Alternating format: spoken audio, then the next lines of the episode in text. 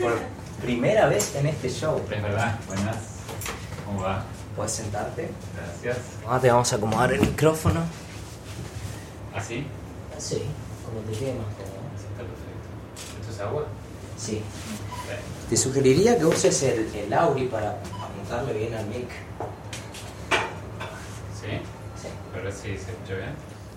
Bueno, generalmente cuando arranco los podcasts, llego con el invitado y converso un poco. Con vos, Martín, lo hacemos distinto porque sé que te gusta mucho improvisar. Ah, Cuando eras mi profesor, llegabas al aula y arrancabas la clase con lo que estaba en el pizarrón del profesor anterior. Este, ese es un gran momento. Bienvenidos a una nueva edición de este podcast. En el programa de hoy hablaremos con alguien que hizo innumerables aportes a la vida pública argentina a través de la abogacía de interés público, la educación y las ONGs. Tal vez podría definirlo mejor como profesor de Derecho. Es abogado por la Universidad de Buenos Aires y se encuentra doctorado en la Universidad de Yale en New Haven. Actualmente se desempeña en el Departamento de Filosofía del Derecho de la UBA, la Universidad Nacional de Río Negro y también como profesor global de Derecho de la New York University, la NYU para los amigos. Aunque a decir verdad últimamente da pocas clases, porque se encuentra a cargo de una dirección nacional dependiente del Ministerio de Justicia que es la Recaso. Allí coordina las relaciones de la comunidad académica con la sociedad civil, es decir, el nexo entre las universidades, el Estado y las ONGs. Y vaya si es la persona indicada para esta tarea. Nuestro invitado del día participó de los momentos fundacionales de las ONGs más importantes de la Argentina. Fue socio fundador y vicepresidente de la Asociación por los Derechos Civiles, la ADC, consejero honorario de ASIG, miembro del Consejo Consultivo de Chequeado.com y vicepresidente de la Comisión de Trabajo Pro Bono del Colegio de Abogados de la Ciudad de Buenos Aires. Y miembro fundador también de esa comisión. Como si fuera poco, todo esto podría seguir nombrando. Pero vamos a lo importante, señoras y señores. La entrevista con la que pensaba que iba a ser un podcast y al final terminaron saliendo tres.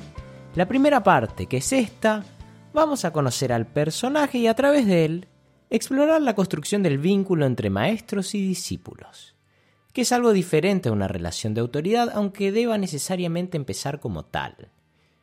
Es diferente porque supone una legitimación recíproca, del alumno hacia el maestro y del maestro hacia el discípulo.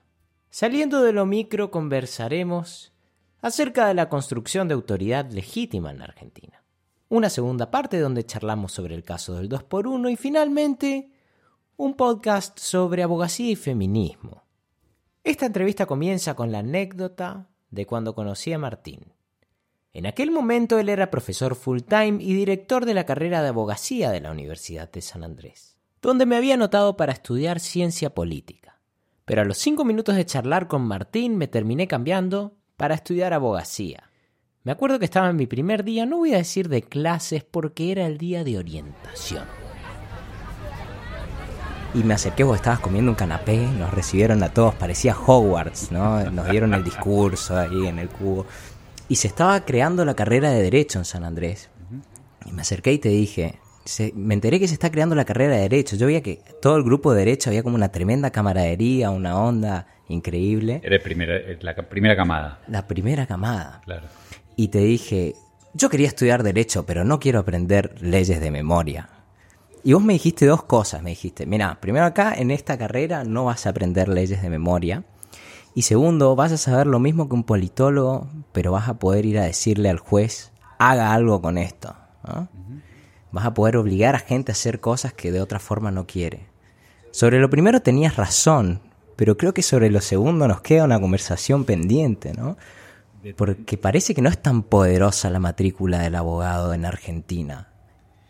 No es tan poderosa a lo mejor para hacer las cosas que vos querés hacer, pero es poderosa para hacer cosas. Sí. A veces malas, a veces buenas. Para cambiar el mundo, digo. para o sea, a cambiar el mundo. Sí. Pero yo seguiría defendiendo lo que te dije. Yo creo que lo que te dije está vinculado con que los politólogos o los sociólogos, los economistas, son disciplinas que tratan de describir el mundo. Nosotros lo que tratamos es de, de cambiarlo, de modificarlo. Lo que intentamos es aumentar la capacidad para, para, coordinarnos para que todo el mundo viva como quiera vivir. Entonces yo, yo insistiría en esa capacidad de la disciplina, del derecho, en su faz, digamos, interna, cosa que nuestros colegas de las otras licenciaturas no tienen. ¿A qué te referís con su faz interna? Que cuando uno está metido dentro de la práctica del derecho, uno cuando habla sobre lo que pasa, en realidad lo que está tratando es de hacer que las cosas sucedan, de, hacer que lo que debe pasar pase. Entonces mirar desde afuera el derecho como un fenómeno de poder o como un fenómeno económico, como un fenómeno social o como un fenómeno artístico, de cualquier manera que se pueda ver el derecho desde afuera, ignora nuestra visión desde adentro. La, la vieja diferencia que hacía Hart entre sentirse obligado y estar obligado. Uno, está, uno se siente obligado a entregarle la billetera al ladrón, pero está obligado a, pagar, a darle plata al Estado cuando paga sus impuestos. Esa diferencia es clave y me parece que a eso era lo que yo me refería. Hay gente que le gusta mirar desde afuera, como los politólogos, a nosotros nos gusta actuar desde adentro. Ahora, sin embargo, vos en la forma en que estudias el derecho incorporás la dimensión artística porque te gusta trabajarlo desde el plano de la literatura, ¿no? Es verdad. ¿Por qué esta lección de mirar la literatura para ver cómo nos comportamos los argentinos frente al derecho? Bueno, la literatura y el arte en general, porque me parece que la, literatura, el arte, también es una práctica. Yo, a mí lo que me interesa de eso es cuando, eh, cuando, cuando los artistas, las artistas, quieren otra vez, como nosotros, hacer cosas con, en el mundo o al mundo, hacerle cosas al mundo a través de su arte. Entonces, que, que, pasen cosas. Una obvia es que la gente se emocione, pero también el arte puede hacer muchas otras cosas, cambiar formas de ver el mundo, modificar conductas, dar testimonio. Y esa es la parte que me interesa a mí. La dimensión performativa. Exactamente, exactamente. ¿Y, cómo se traduce, por ejemplo, ¿no? Miramos el, Martín Fierro y el Facundo. Ese es el eje de, la discusión en Argentina. En algún momento Borges dijo, si, hubiera, eh, si en el centenario de la patria se hubiera canonizado el Facundo en vez del Martín Fierro, hoy nuestra realidad sería otra. Otro hubiera sido nuestro destino y mejor, dijo. Y mejor. Y mejor. En realidad Borges en, en escritos anteriores era un fanático del Martín Fierro también y aparentemente tuvo este viraje por porque vio que el peronismo había adoptado las formas del Martín Fierro, su simbología, los montoneros, etc. ¿Cómo te posicionás vos frente a ese debate? Yo muchas veces lo, cuento, a mí me parece que esa es la tragedia nacional.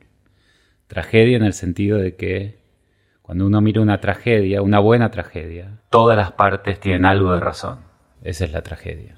Una tragedia se banaliza cuando uno cree que hay alguien que es bueno y alguien es malo.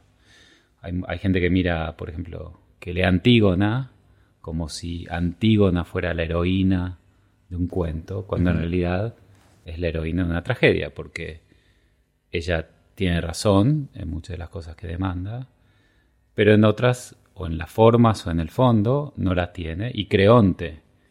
¿Cuál es la tragedia? La tragedia de Antígona es. Eh, Antígona es eh, tiene dos hermanos que están peleados. Su padre es el rey de la ciudad.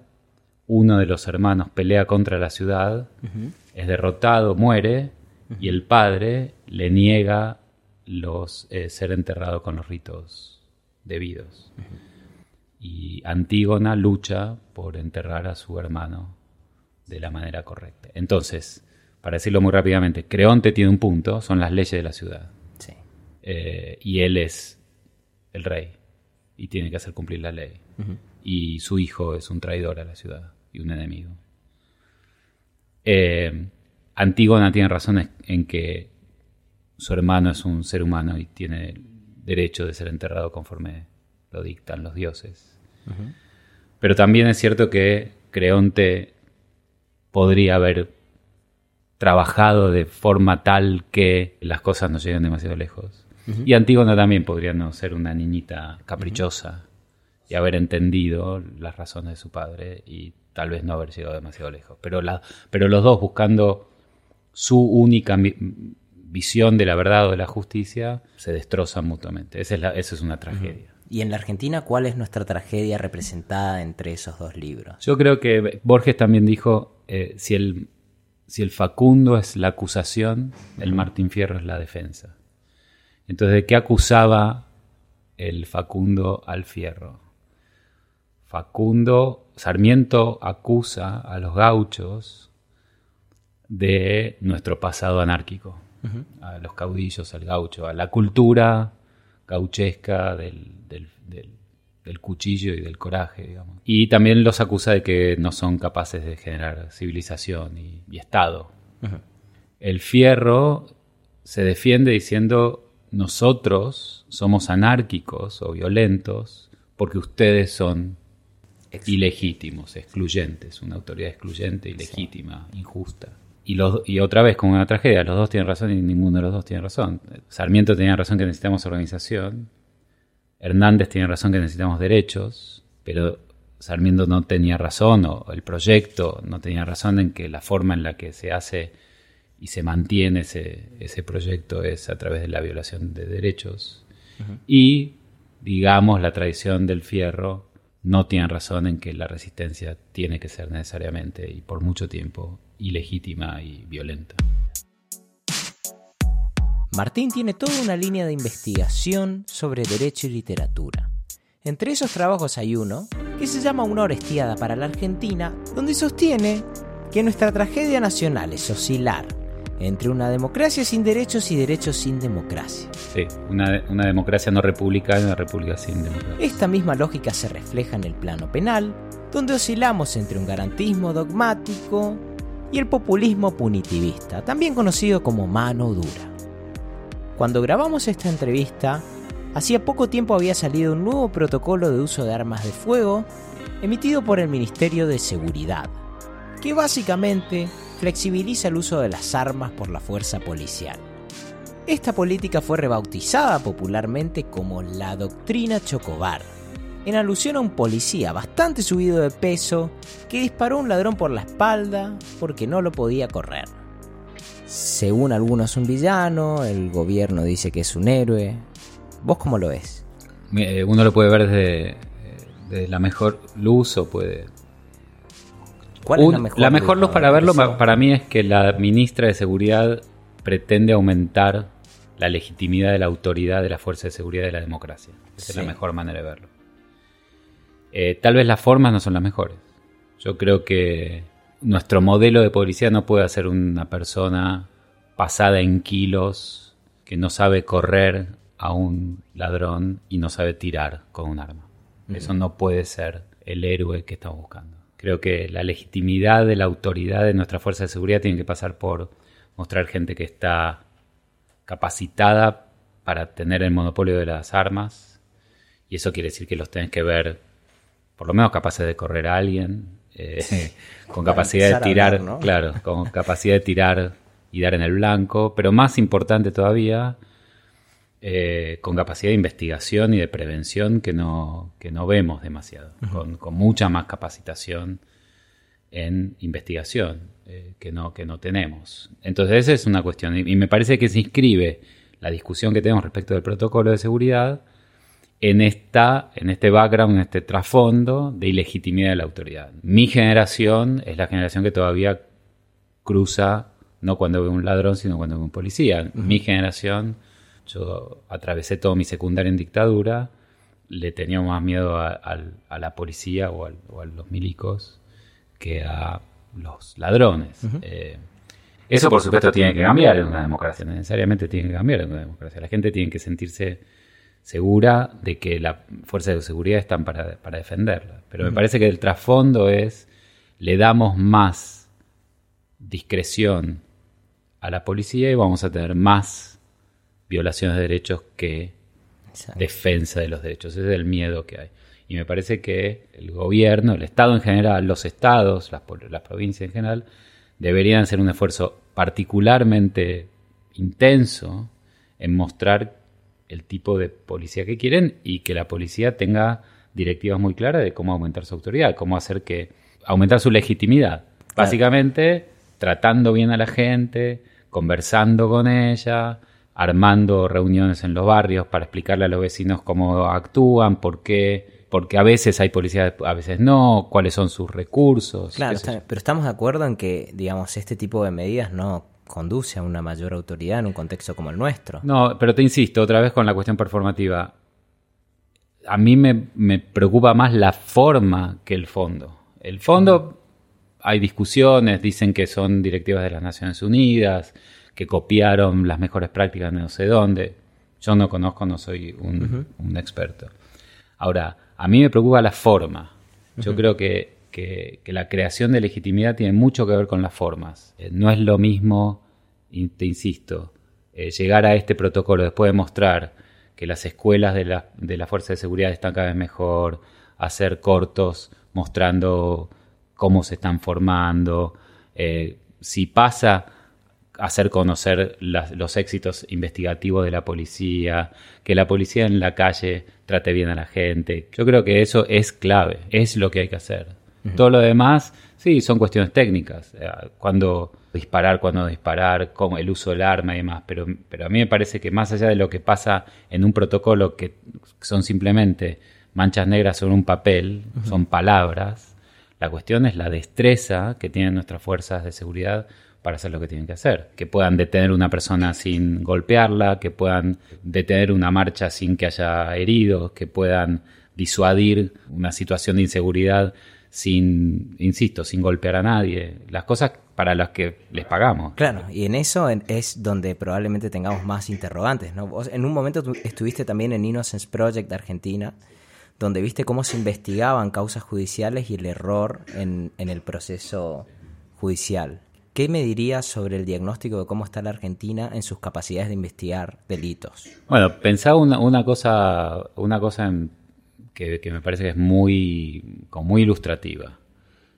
El- una, una cosa muy clara respecto a eso es, bueno, vos lo sabés, en la Facultad de Derecho no hay, no hay eh, materia de investigación, Sí. no hay una materia sobre prueba. Los futuros fiscales, los futuros jueces, los que tienen que investigar o que tienen que dirigir las investigaciones de Sí. la policía, eh, no saben cómo se prueba un hecho. Sí. No saben cómo utilizar la física, la química, la psicología. Bueno, si uno parte de eso, parece bastante impresionante que no- la fuerza de seguridad en general, los, las profesiones del derecho que, tienen, que son las que dirigen el- la utilización del monopolio de la fuerza, bueno, están totalmente fuera de juego cuando tienen que discutir si esta persona en particular mató a otra o abusó de otro además. Y lo que vimos en el Innocence Project es que efectivamente no hay capacidad investigativa, que lo que se hace es asumir, presumir que las cosas suceden de determinada manera, con prejuicios, con a veces incluso con violaciones de la ley, y la gente termina presa, ¿Sí? violada sus derechos. Cuando no es a propósito también, a veces. A veces incluso ni a propósito, son, otra vez, son formas de ser, que, que ¿por qué hace? por- eh, eh, pero, señor, ¿por qué hace esto? Y porque lo hicimos siempre así. Claro, claro. Porque está formateado así, porque así aprendí cuando entré al juzgado, así aprendí cuando entré a la El comisaría. tema es que también vemos cosas que se repiten un montón, ¿no? Por ejemplo, la violencia en el fútbol. Este último caso, no, siempre es, no, hay un loquito que tira piedra, pero pareciera que no es un loquito que tira piedra, ¿no? Bueno, esa es, esa es otra cuestión. Respecto de, de los loquitos que tiran piedras, hay toda una otra cuestión que tiene más que ver con mafias y demás, pero desde el punto, Pero otra digo, desde el ¿por punto qué de no vista. se investiga y por qué no claro, ahí está. Bueno, hasta ahora veníamos hablando de, de pura, yo te diría, falta de profesionalismo, de profesionalismo, de profesionalización Sí, de que alguien se tiene que sentar y hacer las cosas pro- correctamente, profesionalmente. Ahora, si me hablas del fútbol, estamos hablando de otro nivel de cosa, porque entonces ahí ya hay un negocio millonario, hay, eh, hay dinero, hay, es hay que siempre poder. en las hay causas grandes en la. Argentina hay problemas Sí, sí. En las causas grandes. importantes judiciales, sí.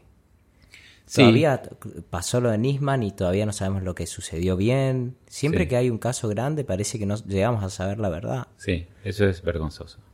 Y ahí ya, no- ya es una cuestión de profesionalismo del Poder Judicial y otra vez de rutinas de nuestras profesiones, digamos.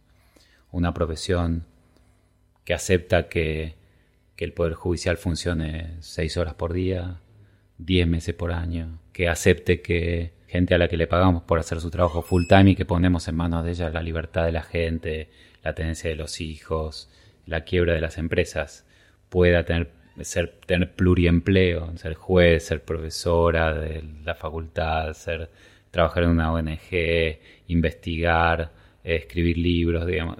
Eh, es cierto. Eh, la ética profesional está muy subregulada, en parte porque se delega a los propios abogados también, ¿no? O sea... Bueno, ahí volvemos a lo, a lo de antes. No está subregulada, está muy regulada. Lo que pasa es que no se cumple. Y no se cumple ni siquiera se conoce. Digamos, ¿en qué sentido está regulada el etos profesional? Mirá, te obligan a ir cinco años a una facultad de Derecho, por lo menos, cinco o seis años. después, terminás esa facultad, jurás por la Constitución. Sí.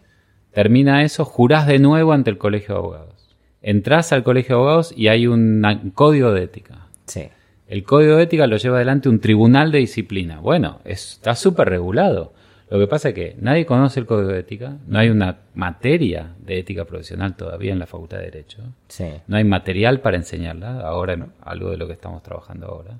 Los tribunales de disciplina no trabajan o no se conoce su trabajo, su trabajo es poco y además no es público. No publican las sentencias. No publican las sentencias. Entonces, bueno, toda esa oscuridad permite una cantidad de privilegios que ahora se toman como si fueran derechos. ¿no? Entonces uno tiene derecho a estar a las 3 de la tarde en la sala de profesores de la facultad cuando tiene en su juzgado gente con prisión preventiva o gente esperando una indemnización laboral o el esclarecimiento de un homicidio.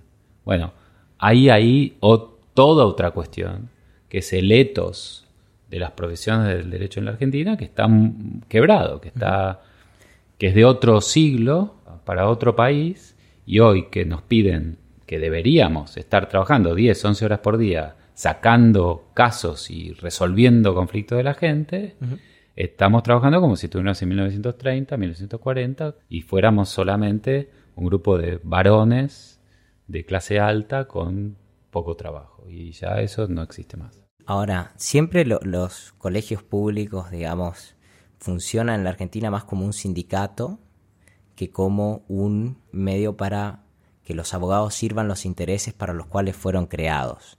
Ahora, si nosotros vamos con este, este es el discurso más impopular para hacia adentro de la profesión. Claramente. ¿A vos te, generó... Bueno, siempre, siempre vos sabes que a mí me divierte ser irritante, pero, pero polémico, como dicen. Pero lo que pasa es que es, una situación, la verdad, eh, poco sostenible. En la selección, el governance de casi todos los colegios de abogados del país, salvo el de Córdoba, uno vota al a los miembros de los tribunales de disciplina al mismo tiempo que vota al, consejo directivo.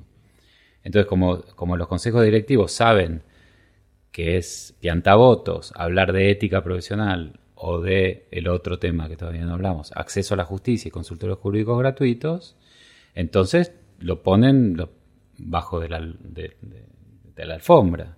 Nadie quiere decirle a la gente que lo tiene que votar a uno yo te voy a controlar más y te voy a obligar a cumplir con tu deber de, trabajar gratuitamente para los pobres, que está en los códigos. Entonces, no lo dicen, no lo hacen. Es un poco una lógica electoral, digamos, como vos decís, de sindicato más que de, regulador. Martín, de todo lo que hiciste, que fueron muchísimas cosas en tu vida y que te quedan muchas por hacer, ¿qué aprendiste de fundar proyectos de cero todo el tiempo. ¿Qué experiencia te dio? ¿Qué consejo le darías a alguien que quiere emprender algo para modificar la realidad argentina? Yo creo que o lo que a mí me pasaba, lo primero que me pasaba a mí era el entusiasmo. Mira. Uno tiene que maravillarse con algo y entusiasmarse con la respuesta que le da eso que le maravilla, digamos. Eh, entonces uno, no sé, ve que, que se puede enseñar de otra manera de derecho y dice, ah, eso, esto sería espectacular hacerlo en algún lado. Y eso, eh, entonces uno empieza a juntar gente y a hacer cosas. Y yo creo que lo que aprendí en todo este tiempo es que uno controla muy poquito de lo que pasa alrededor de uno, sobre todo en proyectos colectivos. Y tiene que ser generoso con los demás, en el sentido que los demás, si se entusiasman con lo que uno les propone, algo de lo que uno quiere que hagan van a hacer, pero mucho de lo que uno quiere que hagan no lo van a hacer. Y entonces los proyectos no, no dependen solo de uno, por suerte, porque uno no tiene ni la capacidad, ni la imaginación, ni, ni la fuerza para llevarlos adelante solo. Y que uno debería disfrutar de el camino que toman los proyectos de uno, a pesar de que uno nunca hubiera pensado que tomaban ese camino. Entonces, a esta altura del partido, si yo miro para atrás y veo que hay clínicas, que hay una facultad en Palermo que todavía hay gente que hace cosas muy interesantes, que hay una facultad en San Andrés, que hay cosas que, que yo hinché mucho, que, que hay profesores y profesoras full time. ¿Y hay algo que hubieras hecho diferente mirando todo eso? Y siempre pienso que si yo no hubiera, si hubiera sido un poquito más, menos disperso, Sí. hubiera hecho más cosas. En otro momento pienso que si yo hubiera sido menos disperso, no hubiera generado la red de contención que los proyectos necesitaban, digamos. Muchas veces yo tuve que, que hacer muchas más cosas de las que supuestamente debía hacer. Era decano de una facultad, pero también tenía que trabajar con una ONG y, y estar en contacto con estudios jurídicos y viajar al exterior y escribir y todo eso también para legitimarme en mi lugar de decano. Entonces, a veces Sí. eso es, es poco justo con mi pasado. Pero muchas veces pienso, "Uy, si yo me hubiera dedicado a una cosa, eh, a lo mejor hubiera sido más productivo. Ahora, vos por- también, por ejemplo, fuiste discípulo de Carlos Nino, Sí. que es como el creador de la Matrix, digamos, Sí, del sí. pensamiento constitucional argentino. Con, Una Cel- parte. con Celeste, Celeste hoy, que también es discípula tuya, hablábamos si Nino es el arquitecto, Martín es Nio, ¿no? el arquitecto de la Matrix. ¿Qué sentís a veces cuando ves a tu maestro citado en, por ejemplo, fallos de la Corte Suprema? ¿Qué, qué hubiera dicho Nino de esto? No, yo creo, eh, espero que se, debe- se debería sentir muy orgulloso. Me parece que, que hubiera pensado, bueno, yo creo, una de las, yo espero que una de las cosas que hubiera pensado es que alguno de sus discípulos mantuvimos la antorcha encendida. Nadie se olvidó de Nino en la Argentina. Seguimos dando sus libros, discutiendo sus ideas y a lo mejor espero que se hubiera sorprendido también de lo fértiles que fueron sus ideas. En fallos, en, en reforma judicial. Digamos, hay miles de cosas que estamos haciendo ahora que son la- el mismo programa en que él estaba hace 20 años. ¿Y qué es lo que imitaste vos de él más si te miraras ahora en el espejo? Bueno, me parece que, que yo tomé a pie juntilla su teoría, digamos, me convenció. Su manera de pensar el derecho, me parece. Yo no encontré una teoría mejor. Y actitudinalmente, digo, por ejemplo, no sé, yo copié siempre tu manera de vestir y tu teoría del... ¿no? No, me parece actitudinalmente yo espero que, que a él le gustaba mucho conversar y dialogar y dar clase. A mí me gusta mucho dar clase. Y me parece que él fue muy de los pocos de mis maestros, junto tal vez con Buligin, que generó discípulos.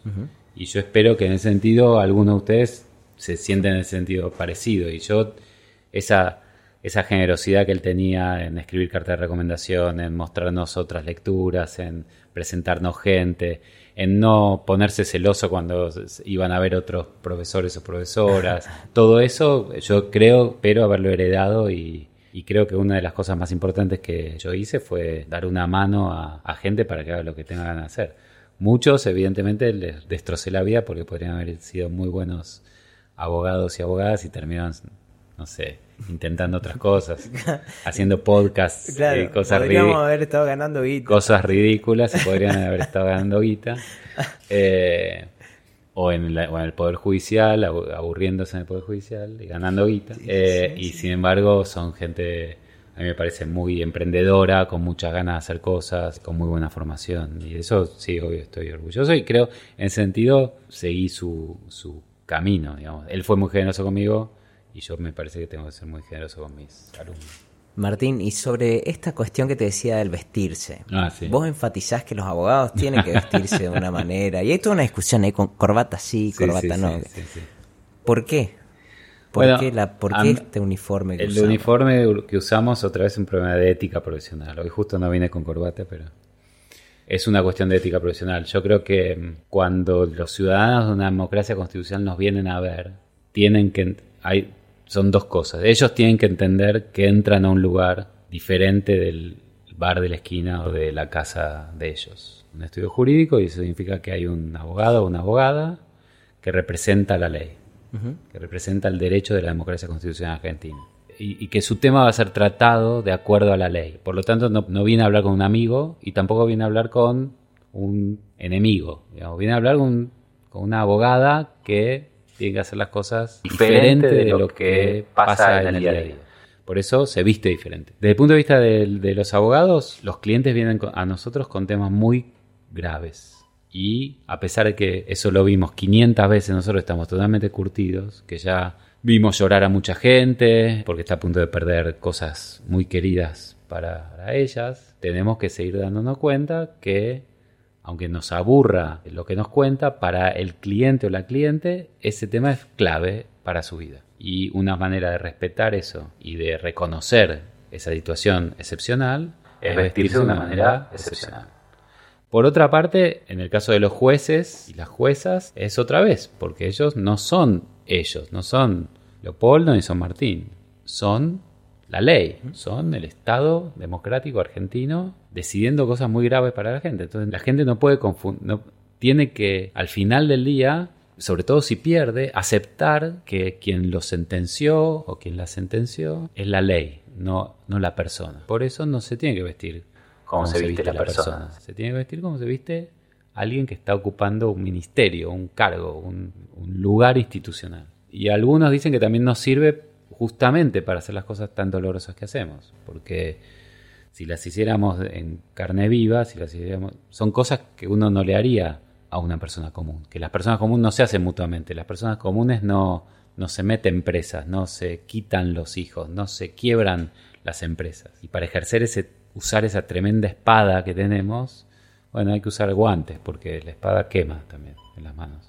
Martín, ¿qué cosas te gustaría hacer ahora todavía? ¿Qué planes tenés en tu vida? ¿Cómo te ves de acá?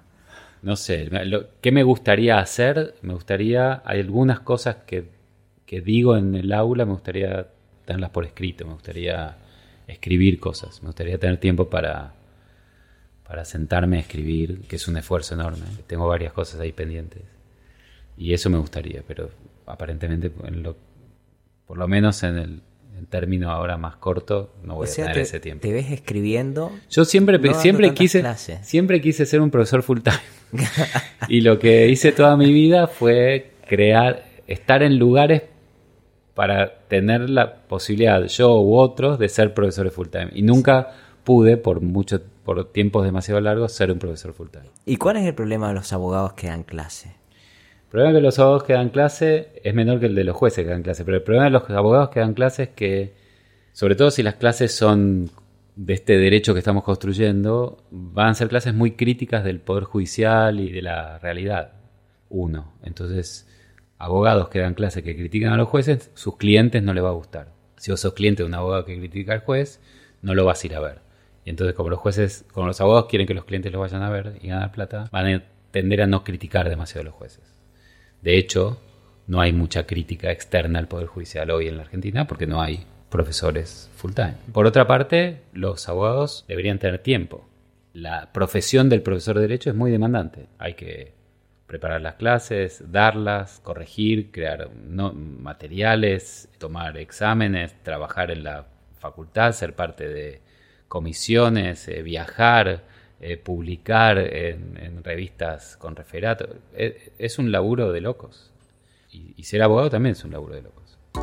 Más grave todavía son los jueces, que tienen un, pro- un trabajo full time, por el que le pagamos mucha plata. Hasta aquí la primera parte de esta entrevista con Martín Bomber. Encuentran las siguientes en el feed de este podcast. Quería aprovechar el final para agradecer a mi muy querido amigo Atahualpa Cooler y quien compuso la canción que abre este episodio. A su vez, este podcast forma parte de una serie de tres, este es el tercero y el último. La serie se llama Mátesis Musicalis, al igual que el último EP que subí a Spotify. Este trabajo recoge canciones sacadas del baúl de proyectos anteriores en los que participé y nunca registré porque recién ahora logré volver a reconciliarme del todo con mi músico interior. Cada una de las canciones de este trabajo viene acompañada de un ensayo literario y de un podcast. El escrito correspondiente a este podcast lo encuentran en mi página web www.lionpol.com barra música sección Mátesis Musicalis El ensayo se llama La épica del excluido y surgió a partir de una conversación que mantuvimos con Celeste Braga Beethoven en el verano de 2017 en el Parque Nacional Los Alerces de Esquel. Allí intercambiamos algunas ideas acerca de cómo nuestra tragedia nacional influye en nuestra vida cotidiana. Permítanme muy brevemente, antes de pasar a la canción, agradecer a Nicola Carrara, quien produjo el EP, a Lito de Bortoli, quien produjo la segunda canción que escuchaban, a Dizzy Speche y Augusto Peloso, con quien hicimos la del final, y a todos los músicos que participaron en Mátesis Musicales, Juan Friosuna, Augusto Peloso, Adolfo Schmidt, Miguel Casco Agustín Landriel y también a Taculeri. Ahora les dejo escuchando la canción, que la disfruten. ¿Dónde es que